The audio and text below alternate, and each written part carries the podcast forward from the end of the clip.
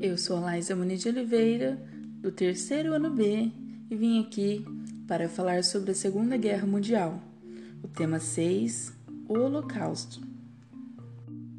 Durante a Segunda Guerra Mundial, 1939 e 1945, o Holocausto foi uma ação sistemática de extermínio dos judeus. O marco histórico das guerras vividas pela humanidade aconteceu em campos de concentração da Europa, tendo sua data de início em 1941 e o data de término em 1945, dia 8 de maio. O Holocausto foi estabelecido pelo regime nazista de Hitler no entanto, o termo para essa palavra é designado como sacrifício praticado pelos antigos hebreus. Na história, os sacrifícios eram uma homenagem aos deuses e a vítima era queimada toda por completo. Na sua origem grega, a palavra holocausto significa todo queimado, e no hebraico significa catástrofe. Disseminado por Hitler, os alemães acreditavam ser superiores aos judeus. Sendo assim, surgiu a denominada raça ariana, que, sem misturar com outras raças, deveria dominar o mundo.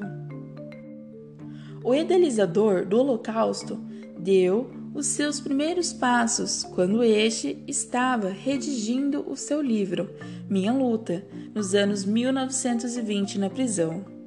No entanto, a ideia foi parte de um plano maior em que Hitler pretendia colocar em prática quando assumisse o poder a construção do espaço vital.